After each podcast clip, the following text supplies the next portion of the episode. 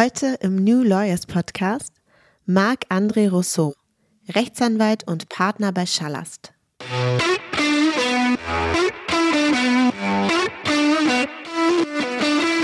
Es sind einfach auch viele Gespräche, die mehr als nur Jura sind. Ja.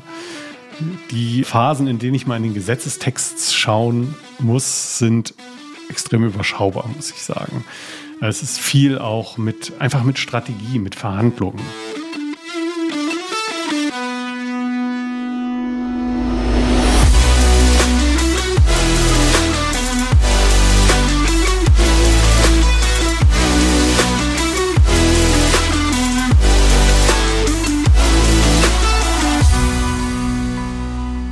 Herzlich willkommen zu New Lawyers, dem Interview-Podcast von Talent Rocket. Mit mir, Alicia Andert. Bevor wir zu meinem heutigen Gast kommen, ein Hinweis vorab. Talent Rocket bietet dir nun noch bessere Einblicke in spannende Arbeitgeber und zeigt dir Arbeitgeberbewertungen von aktuellen und ehemaligen Mitarbeiterinnen und Mitarbeitern. Schau im Talent Rocket Profil des Arbeitgebers deiner Wahl vorbei und wirf einen Blick hinter die Kulissen oder hilf anderen Juristinnen und Juristen mit deinen bisherigen Erfahrungen, indem du deinen aktuellen oder ehemaligen Arbeitgeber auf Talent Rocket bewertest. Und nun zu meinem heutigen Gast. Marc-André Rousseau ist Rechtsanwalt und seit 2021 Partner bei Schallast. Zuvor war er in verschiedenen Kanzleien und bei Rolls-Royce tätig, wo er auch das Innovation Hub betreute. Sein Fokus liegt auf dem Venture Capital Bereich und der Beratung von Startups. Wie er dahin gekommen ist, was den VC-Bereich so spannend macht und was politisch passieren muss, um junge Unternehmen zu unterstützen, das sind heute unsere Themen. Schön, dass du da bist, Marc-André Rousseau. Hallo, guten Morgen, Alicia. Freut mich, dass ich da sein darf. Ich freue mich auch, dass du hier bist, beziehungsweise in Frankfurt aber dass wir miteinander sprechen.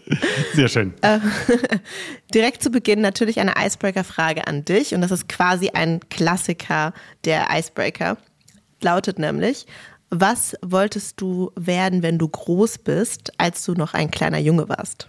Oh, als ich ein kleiner Junge war. Ich habe da immer diese schöne Geschichte. Ich habe mir als kleiner Junge, und das zeigt vielleicht bildlich, was ich werden wollte, ich habe mir als kleiner Junge mal das Steißbein angebrochen und zwar bin ich auf meinen Schreibtischstuhl, der so Rollen hatte, gestiegen.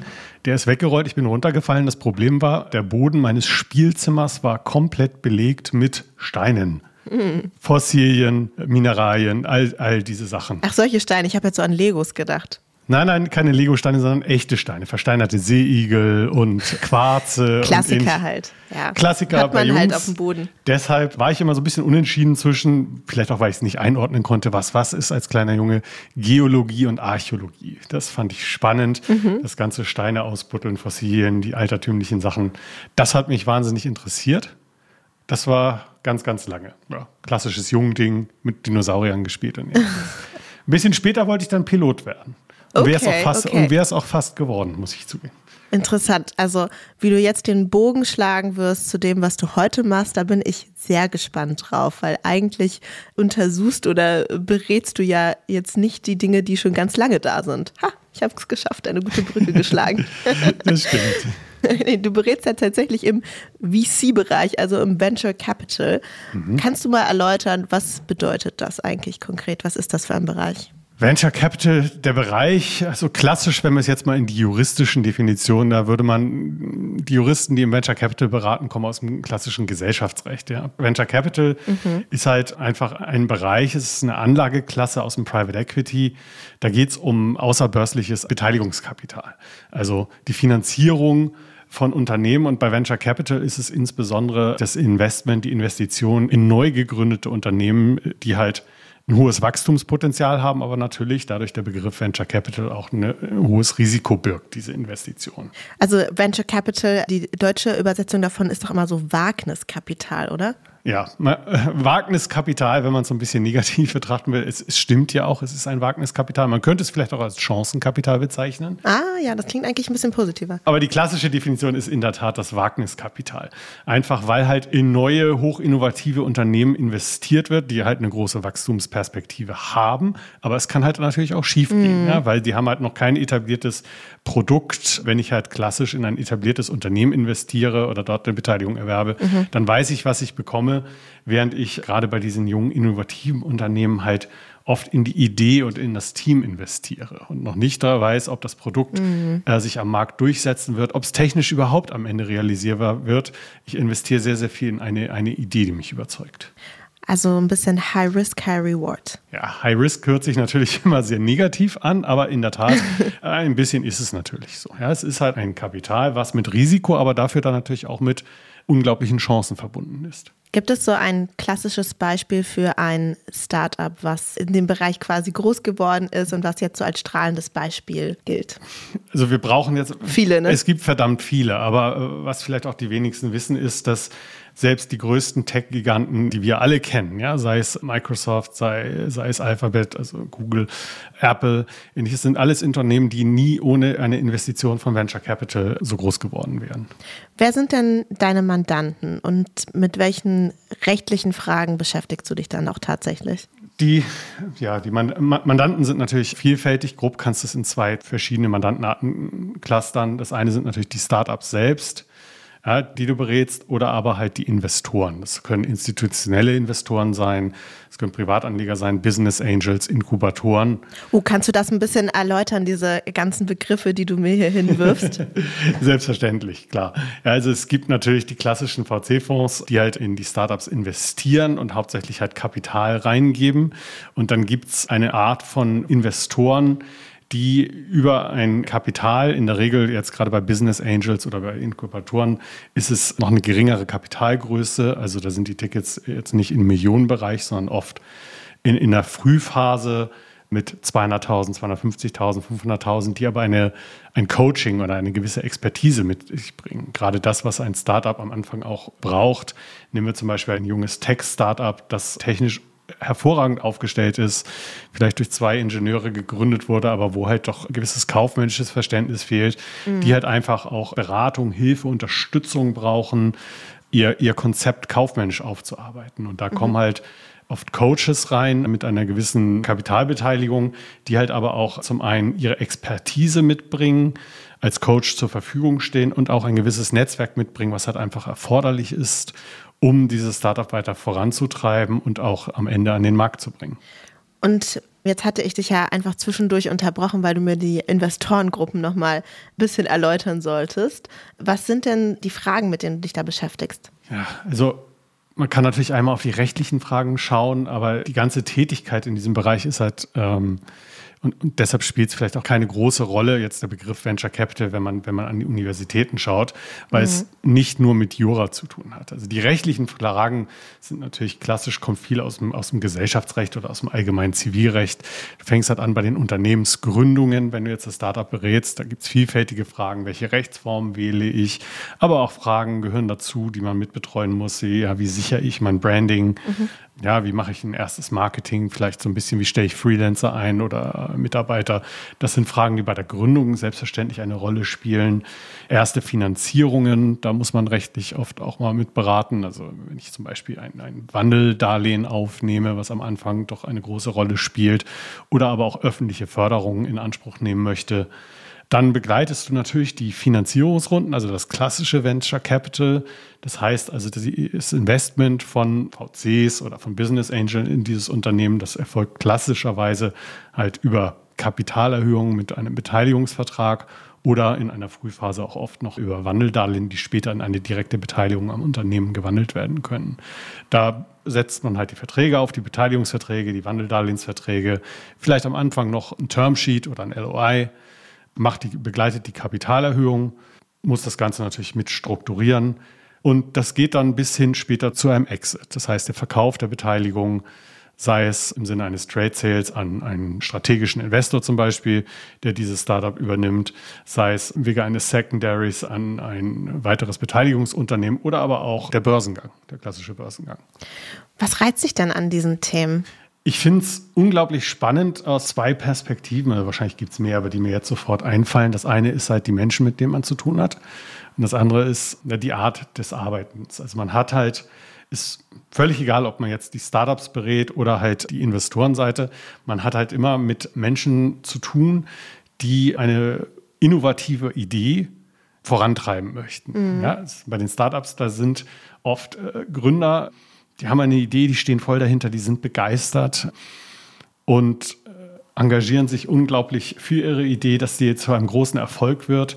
Ja, die Investoren geben das Geld rein, um diese Idee voranzubringen. Er ist ein Spirit, ein Geist, ein Gründergeist drin, der macht halt unglaublich Spaß, mit diesen Menschen zu arbeiten. Das ist was anderes, ja, als wenn man so klassisch, wie man sich vorstellt, jetzt mit einer Behörde oder sowas zusammenzuarbeiten, sondern hier ist halt sehr, sehr viel Engagement, sehr viel Liebe, sehr viel Begeisterung drin. Das macht Spaß. Dann sind es natürlich vom Bereich her oft, in der Regel sind es halt extrem innovative Unternehmen. Das heißt halt neueste Technologien, ja, gerade jetzt die Themen Digitalisierung oder Nachhaltigkeit oder wenn wir auch in den Healthcare-Bereich schauen, sowas wie BioNTech und ähnliches. Also mhm. und Unternehmen, die halt die Welt am Ende ein bisschen voranbringen, ja, sei es jetzt in technologischer Hinsicht oder auch in Nachhaltigkeitsperspektiven spielen ja gerade jetzt eine große Rolle, ja, dieses Thema Climate Tech.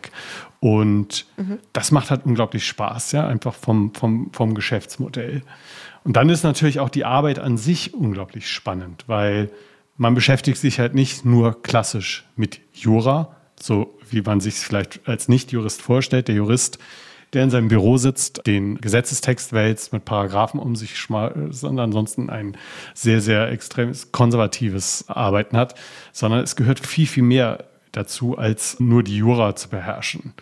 Also das Gesellschaftsrecht, was halt hier und das Vertragsrecht, mhm. was hier hauptsächlich eine Rolle spielt. Man muss sehr viel, man, man spricht mit den Startups über Strategien. Wie gehe ich am besten auf die Investoren zu? Wie überzeuge ich die Investoren? Man lernt im Laufe der Zeit einen gewissen Blick zu bekommen auf die sogenannten Pitch Decks, also die mhm. Zusammenfassung des Geschäftsmodells, mit dem die Startups die Investoren überzeugen wollen. Man lernt einen Blick für zu bekommen, ist das gut aufgebaut, kann das überzeugen, ja, stelle ich so einen guten VC-Case dar oder nicht. Es sind einfach auch viele Gespräche, die mehr als nur Jura sind. Ja. Mhm. Die Phasen, in denen ich mal in den Gesetzestext schauen muss, sind extrem überschaubar, muss ich sagen. Es ist viel auch mit, einfach mit Strategie, mit Verhandlungen. Ja, man sitzt viel am Tisch, man verhandelt, man spricht. Und auch in dem Bereich ist auch Netzwerken unglaublich wichtig. Ja. Und das macht es halt sehr agil, sehr lebhaft, diesen Bereich. Na, das klingt fast eher nach einer ja, unternehmerischen Tätigkeit, wo man so eine Art Sparringspartner wird für die Startups und die dann eben auch noch rechtlich berät. Also ich glaube, äh, natürlich müssen wir mal aufpassen, dass wir jetzt nicht zu sehr ins Geschäftsmodell ähnliches eingreifen, aber mhm. die Beratung im Venture Capital an sich geht nicht ohne ein gewisses unternehmerisches Verständnis. Mhm. Bin ich zumindest überzeugt von. Das, das macht überhaupt keinen Sinn, die reine rechtliche Beratung im Venture Capital im Sinne von, ja, die Kapitalerhöhung bedarf laut Paragraph XY einer notariellen Beurkundung. Das, das ist es nicht. Ja, darum geht es nicht. Natürlich muss man es beherrschen. Das ist das Handwerkszeug, was man beherrschen muss. Aber es ist in der Tat eine Art von Sparingspartner auch. Mehr natürlich, wenn man die Startups berät. Ja, der etablierte VC-Fonds, der weiß schon, was er tut. Mhm. Ja, aber man hat halt auch viel mit Startups zu tun, die sehr dankbar sind, wenn man einfach mal mit ihnen spricht und hakt. Ja, es gibt dann Situationen, da liegt dann ein Angebot für eine Investition, für eine Finanzierungsrunde und dann muss man einfach auch mal aus der Erfahrung heraus mit ihnen unternehmerisch sprechen. Das ist in der Tat so, ja. Du hast ja vorhin schon mal gesagt, dass Venture Capital ähm, jetzt nichts ist, was man an der Uni gelehrt bekommt. Also ja. im Gesellschaftsrecht hatte ich zumindest davon noch nie gehört. Wie kamst du denn da drauf? Also wie war da so dein Werdegang? Also erstmal, ich bedauere es sehr, dass an den Universitäten, aber das ist halt ein ganz anderes Thema. Da haben wir sicherlich auch einen Reformbedarf im Sinne von ein bisschen mehr Praxisnähe, dass zumindest Don't get me started on Reformbedarf an den Universitäten. okay, sorry. ja, aber es ist halt in der Tat so. Ja, dieser ganze Bereich, muss man sagen, M&A, Private Equity, Venture Capital, das ist halt nichts. Es wird im Zweifelsfall an den meisten Universitäten, ich möchte nicht ausschließen, dass es Ausnahmen gibt, äh, sicherlich auch mal erwähnt werden. Ja, trotzdem, ja, bei mir war es zum Beispiel so im Studium, ich habe klassisch den roten Faden, ich habe immer Gesellschaftsrecht gemacht. Schon mhm im Studium fürs erste Examen, dann in der Prüfung erstes Examen, zweites Examen. Ich habe trotzdem nie irgendwas vom Venture Capital gehört an der Universität. Okay, das ist beruhigend. Also es ist nicht nur, nee. dass ich nicht aufgepasst hatte, sondern nein, auch du hattest definitiv nicht, nicht. Ja, ich habe auch nichts von M&A und Private Equity an der Uni gehört. Und ich mhm. war zumindest an der Uni, die äh, im Markt einen recht guten Ruf hat. So, das ist dann ein bisschen den Studierenden oder dann den Berufstätigen selbst überlassen. Manchmal vielleicht auch ein bisschen Zufall durch die Praktika kommt man da rein. Bei mir war es in der Tat ein Zufall. Mir war klar, ich möchte halt im Gesellschaftsrecht arbeiten, habe mich dann informiert, was es da alles für Möglichkeiten gibt und bin halt auf den Bereich M&A gestoßen. Habe mich umgehört, bin über die Bewerbungsgespräche dann in eine Private Equity fokussierte Kanzlei gekommen, dann da oft klassisches M&A gemacht und habe mehr oder weniger durch Zufall äh, ausgeholfen. Diese Kanzlei hatte einen Berliner Standort und dieser Berliner Standort hat sehr, sehr viel VC gemacht. Und durch meine privaten Verhältnisse, ich bin früher gependelt zwischen Frankfurt und Berlin, habe ich ab und zu mal auch am Berliner Standort ausgeholfen, da mitgemacht und habe dann eher durch Zufall da reingeschnuppert.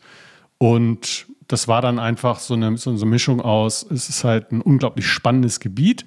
Es war ein verdammt cooles Team. Ja, ich glaube, es bedarf es auch so ein bisschen im Venture Capital Bereich. Mhm. Und ja, das hat dann einfach meine Begeisterung geweckt. Es hat sich zufällig entwickelt. Mhm. Es war jetzt nicht gezielt, ja, erstes Staatsexamen gemacht, ich weiß, ich möchte Venture Capital machen. Ja, weil zu dem Zeitpunkt hatte ich davon keine Ahnung. Ja, ja gut, so ein bisschen Zufall gehört natürlich immer dazu, an wen man dann gerät. Und oftmals ist es ja auch tatsächlich Sympathie. Also wenn man irgendwie ein, ein Team kennenlernt, was man ja. mag, dann findet man auf einmal die Tätigkeit auch ganz klasse und dann bleibt man da einfach. Ja. Es ist in der Tat so, ich kann das auch nur sagen, es war in dem Fall so, dass der Leiter dieses Venture Capital Teams war halt einfach unglaublich beeindruckend. Also war menschlich super, verdammt cooler Typ und juristisch einfach, also juristisch unternehmerisch, wie man es in diesem Bereich sein muss, mhm. eine absolute Größe. Also muss ich sagen, das war schon eine Vorbildfunktion. Ne? Und das hat mhm. einen natürlich dann auch begeistert als junger Berufsanfänger.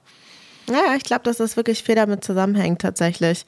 Und diese Art zu denken, also ein sehr unternehmerisches, pragmatisches Denken vielleicht auch zu haben, dafür sind wir ja nicht bekannt als Juristen. Ja, ja muss man muss jetzt mal vorsichtig auszudrücken. Ist so. Ne? Aber trotzdem, gerade in so einem Bereich, so wahnsinnig wichtig, in anderen Bereichen auch, also auch gerade in Rechtsabteilungen, glaube ich, ist das wahnsinnig wichtig, dass man eigentlich die Interessen des Unternehmens verinnerlicht und versteht, dass man da pragmatische Entscheidungen treffen muss, auch wenn man dort als Jurist arbeitet. Mhm. Aber das ist ja oftmals nicht so. Und der Bereich im, also Venture Capital klingt so, als ob man das schon sehr, sehr stark verinnerlicht haben müsste. Ja. Bringt mich aber tatsächlich auf deine Inhouse-Tätigkeit. Auch du hast mal in einer Rechtsabteilung gearbeitet bei Rolls-Royce und hast dort das habe ich jetzt nachgelesen, ja, mhm. das Innovation Hub betreut.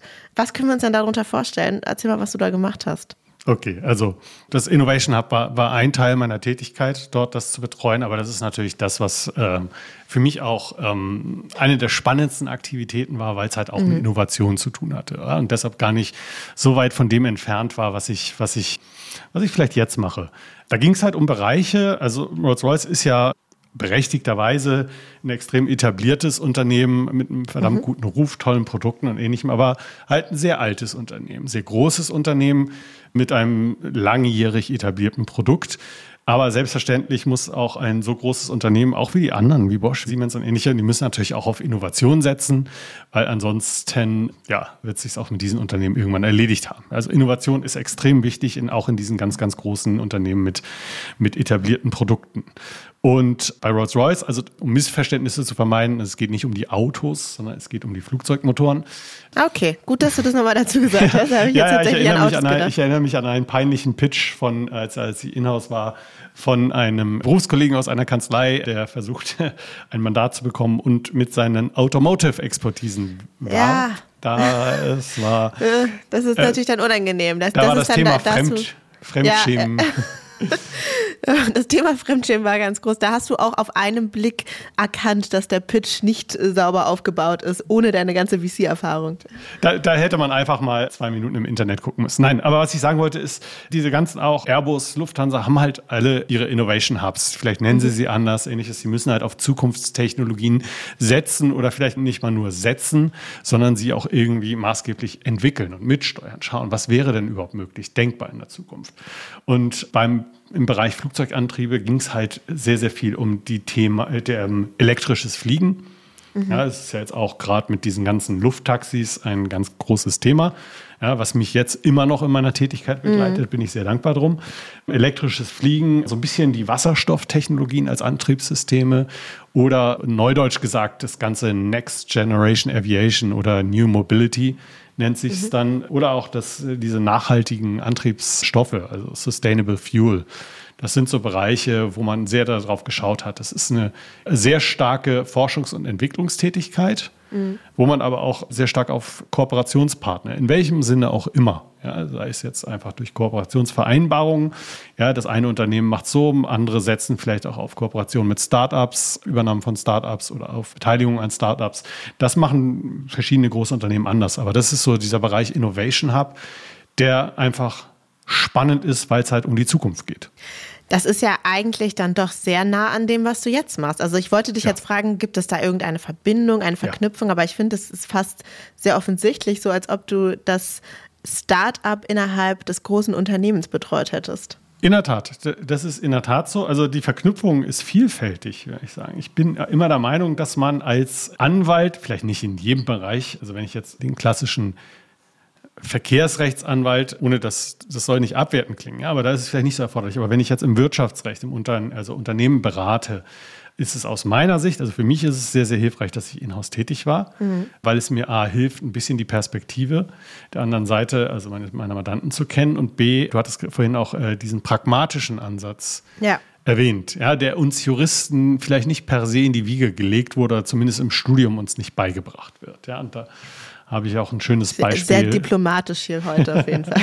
habe ich auch ein schönes Beispiel, wie ein Projekt, ein Investitionsprojekt gescheitert ist wegen des fehlenden äh, pragmatischen Ansatzes. Äh, zum Glück nicht bei mir.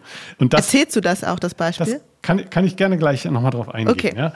Und dieser pragmatische Ansatz, das ist in, wenn man in einer Inhouse-Abteilung tätig ist und auch noch in einer sehr kleinen Inhouse-Abteilung, da geht es nicht ohne. Da überlebt man keine zwei Monate. Mhm. Das wird einem da antrainiert. So. Und das ist für mich, also das ist eine Verknüpfung, das ist für mich für meine jetzige Tätigkeit extrem hilfreich, weil ich sehr, sehr oft bei Wagniskapital auch einen pragmatischen Ansatz brauche.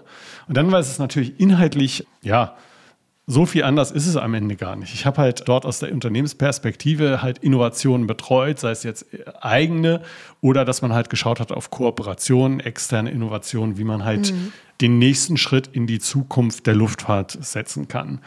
Das mache ich jetzt halt aus der Anwaltsperspektive, auch viel auch noch im Bereich Aviation oder Aerospace.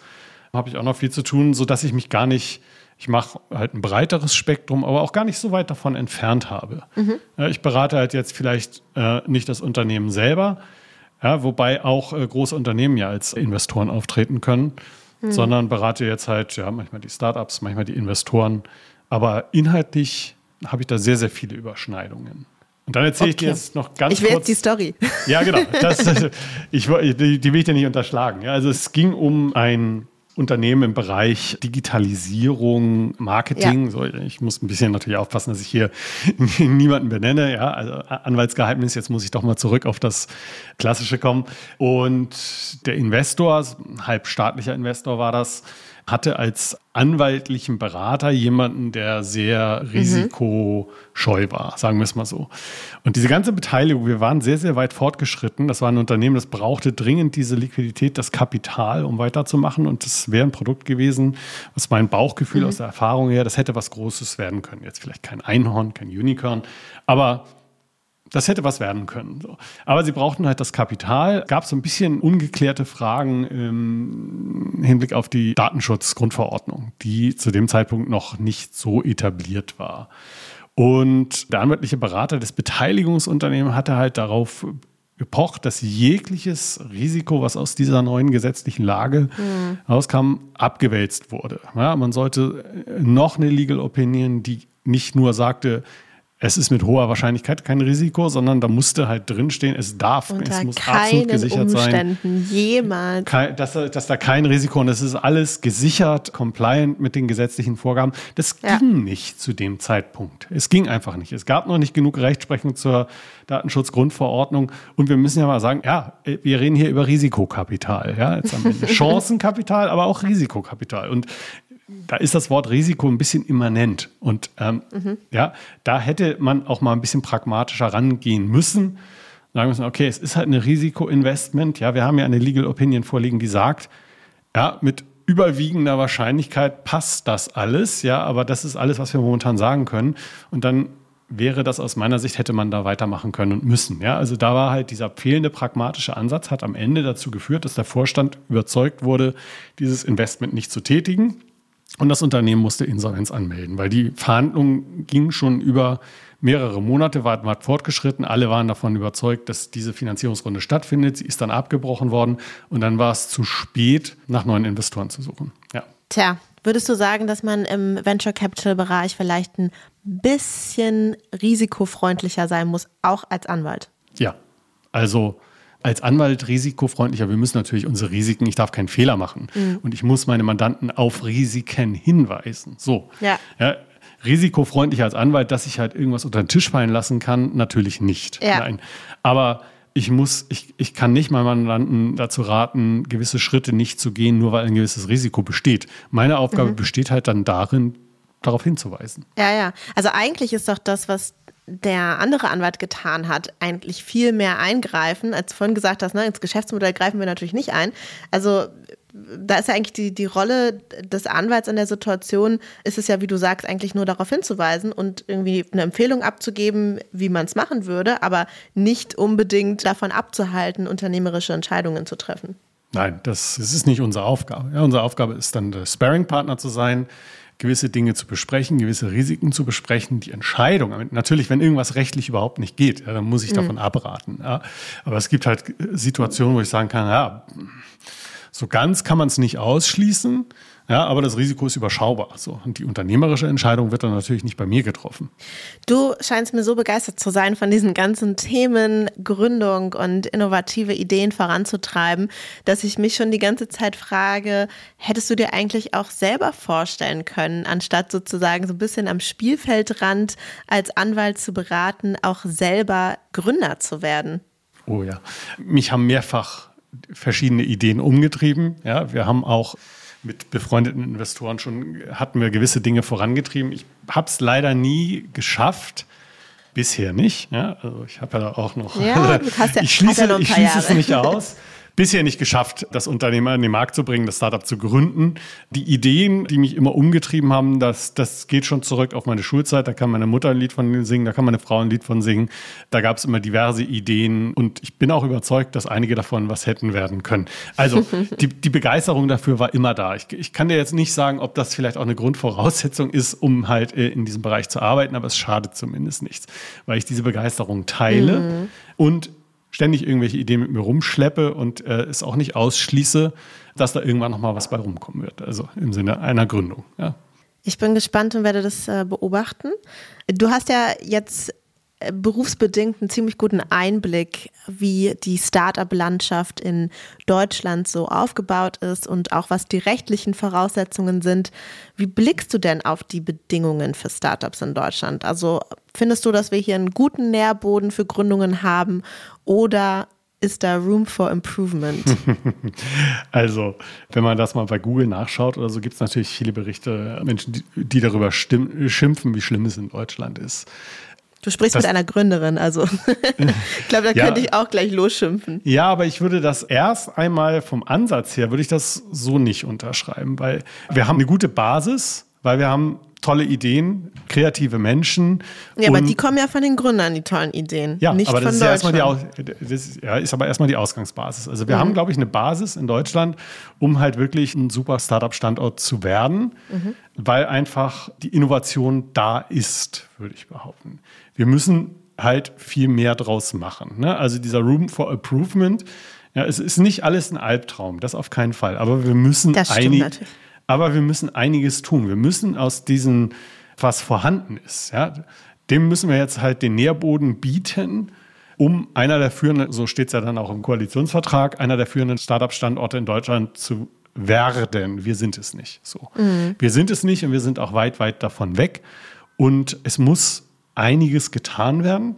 Was ich jetzt so die letzte Zeit gesehen habe, gibt mir Hoffnung, dass auch was getan wird. Ich hoffe, ich hoffe, es ist am Ende nicht die gleiche Enttäuschung wie in der letzten Legislaturperiode. Ja, da hoffe ich, dass wir dieses Mal wirklich Nägel mit Köpfen machen und das Ziel, ein führender oder der führende Startup-Standort in Europa zu werden, mhm. auch wirklich umsetzen. Okay, darüber müssen wir auf jeden Fall gleich noch sprechen, was die Regierung da vorhat und wie du das mhm. einschätzt. Ich möchte vorher gerne noch mal von dir wissen, also natürlich habe ich meine persönliche Meinung, warum das Gründen in Deutschland vielleicht irgendwie besser ginge und einem mhm. doch etwas schwierig gemacht wird, aber du hast einen viel, viel größeren Einblick und mehr Empirie, möchte ich mal sagen. Denn was ich berichte, ist ja persönliche Erfahrung oder anekdotische Evidenz. Aber mhm. du berätst Startups, du berätst Investoren, du siehst, was die Voraussetzungen sind. Was ist denn tatsächlich das, was es so, so schwierig macht aktuell? Weshalb wir uns da verbessern müssen, um führender Startup-Standort in Europa zu werden?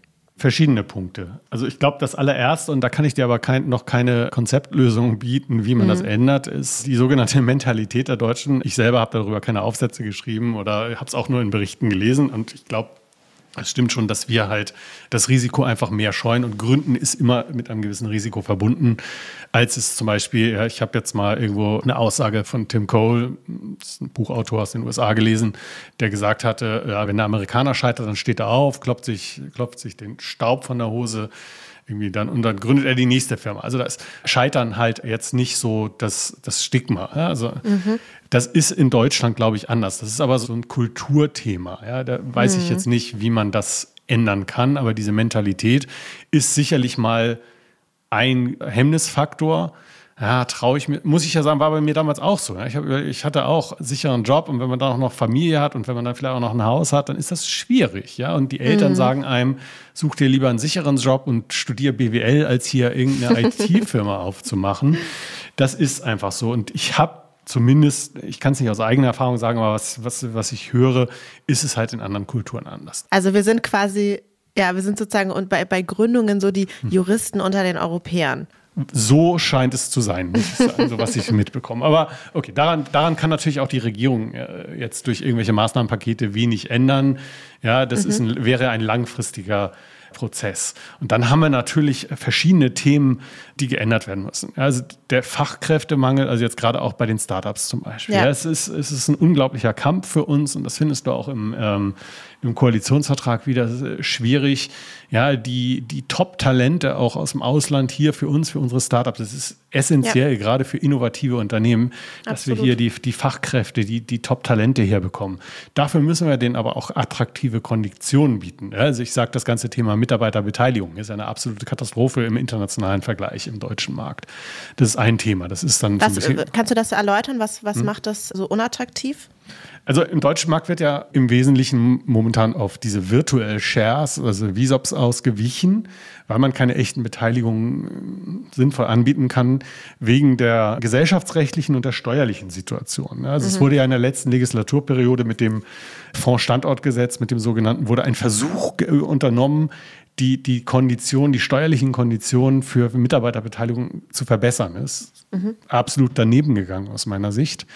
Ja, was passiert? Ja, man hat ja versucht, das sogenannte Dry Capital, also die Steuerlast auf, auf den äh, Startup-Mitarbeiter, die er bezahlen muss, wenn er noch gar keine Liquidität bekommt.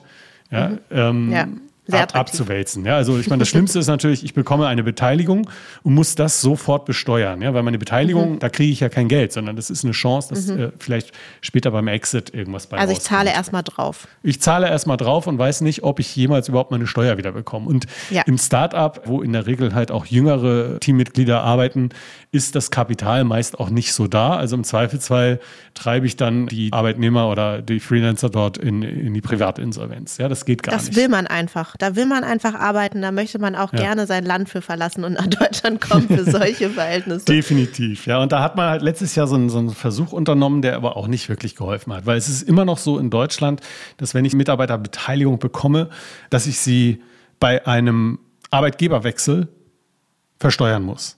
Also ich bekomme eine mhm. Beteiligung, arbeite da fünf Jahre mit, wechsle einen Arbeitgeber, was ja heutzutage nicht ganz unüblich ist. Also man bleibt nicht bis zur Rente im gleichen Unternehmen, insbesondere nicht im Startup-Umfeld. Ja, und dann muss ich auf einmal versteuern, ohne dass mir selber Liquidität zuflusst. Also das einzig Denkbare und das einzig Sinnvolle ist halt ja Versteuerung von diesen Mitarbeiterbeteiligungen bei Liquiditätszufluss, das heißt beim Exit. Mhm. So, ja. Mag sein, dass der Christian Lindner das jetzt auf dem Schirm hat. Ich hatte es so gelegentlich ein bisschen rausgelesen. Müssen wir mal gucken, was da passiert. Mhm. Aber die aktuelle Situation, Versteuerung beim Arbeitgeberwechsel oder spätestens auch nach zwölf Jahren ist es, das ist natürlich völlig realitätsfremd. Ja, weil man verlangt man auf einmal von Menschen, die vielleicht noch nicht kein großes Kapital angespart haben, weil sie halt auch noch sehr jung sind, eine hohe Steuerlast zu begleichen. Das kann nicht sein. Ja, und deshalb wird halt oft auch auf diese Virtual Shares, die unglaublich kompliziert sind, ausgewichen, weil es halt das einzige Konstrukt ist, was man anbieten kann. Dann ist natürlich auch bei diesen, bei diesen direkten Beteiligungen oder auch bei den Beteiligungsoptionen der Mittelzufluss, wenn ich den als Einkommen, ja, also der Einkommenssteuer unterwerfe, mit einem Steuersatz von bis zu 45 Prozent, mhm. ist natürlich völlig absurd. Ja, man muss da viel mehr diese unternehmerische Perspektive ja, der Leute, die da arbeiten, sehen und das müsste dann einfach ja, der geringeren Kapitalertragssteuer unterworfen werden. Also Besteuerungszeitpunkt, Besteuerungshöhe. Ja, und was bisher ja eigentlich nur im Raume stand und im Koalitionsvertrag auch nur erwähnt ist, ist die Erhöhung des Steuerfreibetrages. Das ist nett, wobei auch die Höhe, die dann da im Raume steht, ja irgendwie 1000 Euro mehr natürlich völlig realitätsfremd sind. Das ist nett, aber das reicht nicht. Das reicht mhm. absolut nicht. Ja, wir müssen den Besteuerungszeitpunkt ändern, die Besteuerungshöhe und dann ist natürlich auch das Gesellschaftsrecht zu modernisieren ja, das Ganze äh, also zu digitalisieren, ja, zum Notaren, mhm. dass die Gründer, wenn sie dann eine Mitarbeiterbeteiligung bekommen, bei jeder Finanzierungsrunde dann Stimmrechte haben, dann müssen sie eingeladen werden, ja, laut GmbH-Gesetz noch mit eingeschriebenem Brief. Kann man alles ändern, aber ja, das ist alles sehr, sehr formalistisch und bürokratisch. Gibt es Forderungen, die meines Erachtens Sinn machen für so eine eigene Mitarbeiteranteilsklasse, wo dieses ganze Bürokratische halt nicht stattfindet. Ja, mhm. Das ist so. Also Steuern muss man sich angucken, Gesellschaftsrecht muss man sich angucken, aber da gibt es viel zu tun. Also es scheint mir doch so, als ob auch in der Politik so ein gewisser Pragmatismus und unternehmerisches Denken gar nicht mal so schlecht wären. Definitiv, definitiv. Und ich hege zumindest die Hoffnung, dass wir hier vielleicht ein paar schöne Dinge jetzt auch sehen werden. Die Startup-Beauftragte, die Anna Christma, hat jetzt auch gerade vor zwei Wochen Online-Konsultation gestartet, wo man halt Vorschläge einreichen konnte. Da stand halt, ja, wir starten jetzt mit der Startup-Strategie Deutschland. Und da konnte man Vorschläge einreichen. Das finde ich schon mal sehr vielversprechend. Ja, also da kam, habe ich auch ein paar Dinge gesehen, haben auch in Kooperation mit, mit anderen Interessierten gearbeitet, Vorschläge eingereicht. Und ich habe zumindest die Hoffnung, dass da was Gutes bei rauskommen kann. Ich bin sehr gespannt. Ich habe noch eine allerletzte Frage an dich. Wir haben jetzt so viel über deinen Job gesprochen und über Venture Capitals und Startups und was ich alles tun muss. Und eine Frage interessiert mich trotzdem noch, was machst du denn eigentlich, wenn du nicht arbeitest? Bleibt überhaupt noch genügend Zeit dafür neben der Anwaltskarriere und dem ganzen Engagement? ja, ich bin in einer glücklichen Situation. Also vielleicht auch in einer guten Zeit. Natürlich, also dieses klassische Klischee, ich gehe in eine Kanzlei, sei es Großkanzlei oder mittelständische Kanzlei und verkaufe meine Seele. Das gibt es sicherlich, aber. Deine Zeit auf jeden Fall, deine Seele vielleicht nicht unbedingt. Ja, das vielleicht auch. Ja, aber dieses sieben Tage die Woche, 18 Stunden arbeiten, das ist nicht so. Natürlich, also ich bin total begeistert von meinem Job. Ja, es macht mir unglaublich Spaß. Dementsprechend investiere ich natürlich auch sehr viel Zeit rein, bin auch äh, in der Regel ständig erreichbar und so, aber weil es mir Spaß macht. So. Weil es mir Spaß macht. Wir haben eine ganz gute Möglichkeit, auch die Arbeitszeiten, den Einsatz ein bisschen flexibel zu gestalten. Das ist natürlich jetzt auch gerade über die Corona-Pandemie hat sich das natürlich auch für viele Arbeitnehmer noch mehr etabliert. Mit dem Online-Arbeiten ist es nicht mehr ganz so wichtig, von wo man arbeitet. Und dementsprechend kann ich meine Arbeit ganz gut einteilen. Ja, ich arbeite viel, das ist so was mich nicht belastet, weil es mir Spaß macht. Aber ich habe sehr viel Zeit, muss ich sagen, also ausreichend Zeit, mich um die Dinge zu kümmern, die mir neben der Arbeit auch wichtig sind. Das ist natürlich primär meine Familie und manchmal auch noch ein bisschen ich selbst. Ja. Also ich sehe meine Kinder sehr viel, mache sehr viel mit meinen Kindern. Das ist einfach mein größtes Hobby, muss ich sagen, weil die werden schnell groß, die machen Sport, da bin ich eigentlich immer dabei. Meine Tochter hat gerade eine ganz tolle Initiative, die sehr viel Zeit gekostet hat, aber die habe ich mir auch genommen. Und da muss ich auch sagen, bin ich auch dankbar, dass ich einen tollen Arbeitgeber habe, der halt sowas auch ermöglicht. Ja, die ist neun Jahre, spielt Gitarre, hat eigene Lieder geschrieben und meinte dann Anfang März, ich möchte ich, ich muss da helfen bei der Ukraine. So. und dann hat die da eine eigene Initiative ins Leben gerufen, haben Benefizkonzerte mit ihrer Grundschulschülerband ins Leben gestartet und haben auch richtig Geld gesammelt. aber da gehört natürlich einiges dazu, weil die können nicht die polizeilichen Anmeldungen machen und die mm. Interviews mit der Presse und so. Und aber die Zeit ist da, ja, und das finde ich auch toll, dass ich diese Zeit, dass ich da einfach das, das genießen kann, ja, und auch miterleben kann, wie die groß werden. Und das finde ich ganz wichtig. Und da mache ich selber ganz viel Sport und ich spiele selber auch Gitarre. Also habe da meine wöchentliche Gitarrengruppe. Ein Arbeitskollege meinte neulich aus einer anderen Kanzlei, meinte, wie, du hast Zeit für eine Gitarrenrunde? Ja, habe ich. Ja. Muss man sich nehmen und kann man sich auch nehmen, muss ich sagen, ja. Also ich spiele Gitarre, ich surfe, ich gehe äh, joggen, nicht weil Joggen das Einzige ist, was ich zeitlich hinbekomme, sondern weil ich es einfach wirklich auch brauche und weil es mir Spaß macht. Also Joggen dann auch ja, fast jeden Tag eine Stunde oder auch ein bisschen mehr. Und das geht, doch, das lässt sich vereinbaren. Das klingt sehr, sehr gut. Ich bin mir sicher, dass einige Leute jetzt denken, ach, VC-Bereich, das mache ich auch. Da kann man jeden Tag eine Stunde joggen und äh, sogar noch Gitarre spielen. Oder vielleicht auch aufgrund der ganzen anderen Einblicke, die du uns gegeben hast. Und ich finde, es klang wirklich wahnsinnig spannend und als ob dir das wirklich viel Spaß macht. Ich bedanke mich bei dir für die Zeit, für die interessanten Themen und Einblicke, die du gegeben hast und wünsche dir einen schönen Tag. Das war Marc-André Rousseau. Ich danke dir für das nette Gespräch. Das war Marc-André Rousseau. Wenn dir der Podcast gefällt, dann hinterlass eine Bewertung auf Spotify oder Apple Podcasts. Es dauert nur zwei Sekunden und hilft enorm, um noch mehr Juristinnen und Juristen auf ihn aufmerksam zu machen. Du möchtest bestimmte Gäste hören oder möchtest Feedback geben? Dann melde dich gerne oder folgt dem Link, den ich euch in den Shownotes verlinkt habe.